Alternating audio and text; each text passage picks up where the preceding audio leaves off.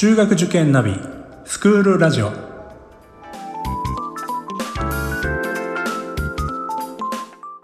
スクールナビゲーターののびるです。この番組は中学受験を目指すご家庭に学校の先生からの生の声や受験に役立つ情報をお届けするラジオです。それでは早速今日の学校の先生よろしくお願いします。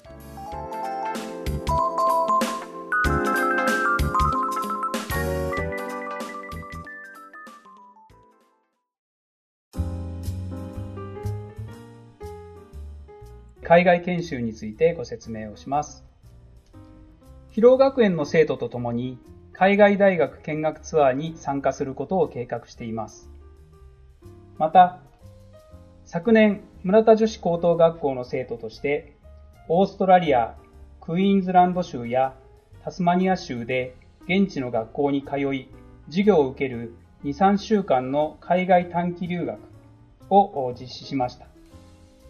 タスマニア州のプログラムは、州政府が直接運営するホームステイプログラムで、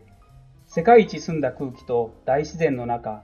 質の高い教育を安全に体験できます。そのプログラムに参加をした生徒の声をお聞きください。私は1年生の時にタスマニアへ留学してきました。この留学を通して私は精神的にも大きく成長できたと思います。留学で得るものは語学力だけではありません。語学力もただ日本人と戯れて過ごすだけでは身につきません。異国の地で心細いこともあると思いますがぜひたくさんの友達を作ってたくさんの文化の違い価値観の違いを浴びて有意義に過ごしてください。広学園小石川でお待ちしています。また日常生活におきましても学校のすぐ近くにアジア文化会館というアジア各国の青年、学生と日本の青年、学生が相互の理解を深め、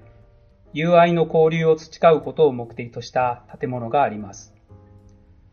本校の生徒がそこを訪れていますので、その声をお聞きください。皆さんこんにちは。アジア文化会館通称 ABK は今までに日本語のプレゼンテーションや授業の見学はもちろん昨年度は ADK の学生の方々をたくさんお招きし、文化祭でコラボを果たすこともできました。そうした交流の中で、私たちはアジアのいろいろな国と地域の伝統衣装や食べ物、文化をたくさん経験することができました。日本語で伝えたり、意味を汲み取ってあげたりする難しさを含めて、調べ学習では絶対にできない体験ができたと思います。具体的にどんなことをしてどんな衝撃や感動を受けることができるかはこの学校に来てからのお楽しみです。いやなんかでもしっかりしてますね。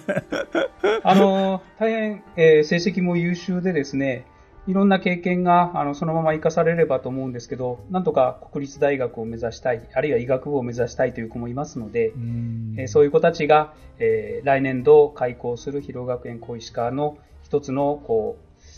う、なんですかね、えー、旗印になればなというふうに思っていますけれども、はい。なんか本当にあの言ったらいろんなこう経験ができそうでこうワクワクしそうなこんなねメッセージですよね。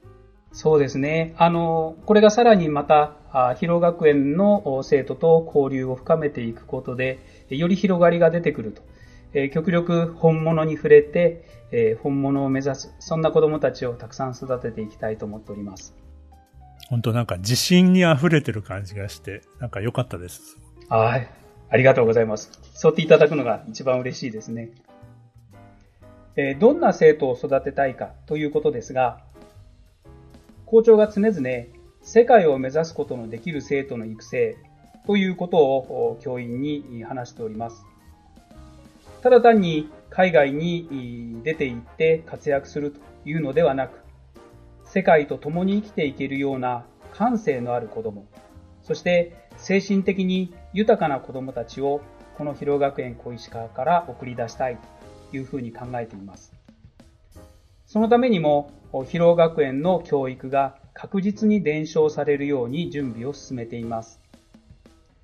教員たちも常に自分自身を変革する力が必要です。生徒たちがもっと学びたい、と思い続けることのできる環境を作れる教員になりたい。生徒たちをどんどん褒めて、一人一人の強みを保護者と共に発見して自信を持たせていこう。教員がそういう意識のもとに教育内容を議論しているというところでございます。まあ、新しい学校ということで、はい、まあ、あの、今年とか来年入ってくる、あの、現在の小学校6年生の方々にとっては、はい、まあ、なんか、あの、みんなで作っていくっていう部分も多いと思うんですよね。はい、おっしゃる通りですね。あの、いろいろこうお問い合わせもいただいているんですけれども、先輩はいるんですか？そんなご質問もあるわけで、現在、えーと、村田女子高等学校の高校1年生から3年生までがおります。来年は中学1年生の募集と同時に、え、高校1年生の募集も男女ともに行いますので、来年度中学1年生で入学をしますと、中学2年生、3年生の先輩はいないんですけれども、高校1年生の男女の先輩、高校2年生、3年生の女子の先輩がいる。そういう形になります。部活動につきましても、新たに作るので、えー、新入生の意見も聞きながら作っていけたらというふうに考えています。あの、部活動はあれですか？中学は中学で活動されるんですか？えっと、部にもよると思うんですけれども、えー、まあ、接触があるバスケットボールとか、えー、これはちょっと難しいかなというふうに思っておりますけれども、文化部等で、えー、一緒に活動できる部については中高一緒に活動できるというふうに考えます。なるほど。まあ、1年生だけでやる部活もあるかもしれないってことですよね、そうするひょっとしたらあるかもしれないですね。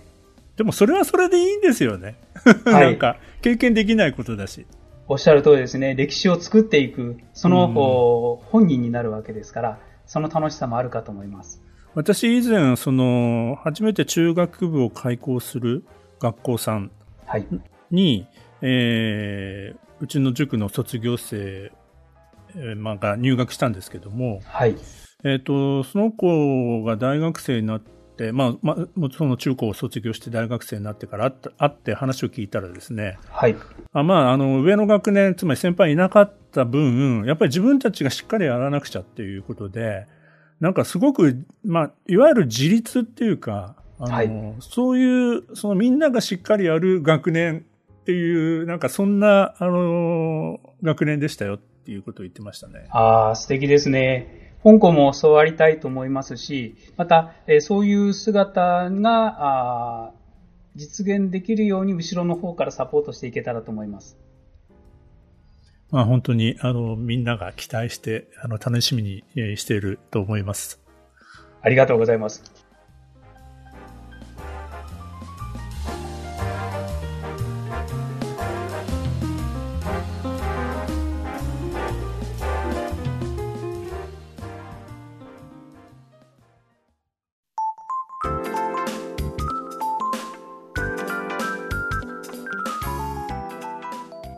この番組では番組への感想、出演してほしい学校など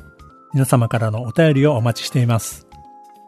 また、受験に関する質問や相談にもお答えしていきますので、番組の概要欄のリンクや Twitter のダイレクトメールからお気軽にお寄せください。Apple、Amazon、Google、Spotify などの無料のポッドキャストアプリから登録または購読のボタンを押していただくと更新情報が届きますので便利です。それではまたスクールラジオでお会いしましょう。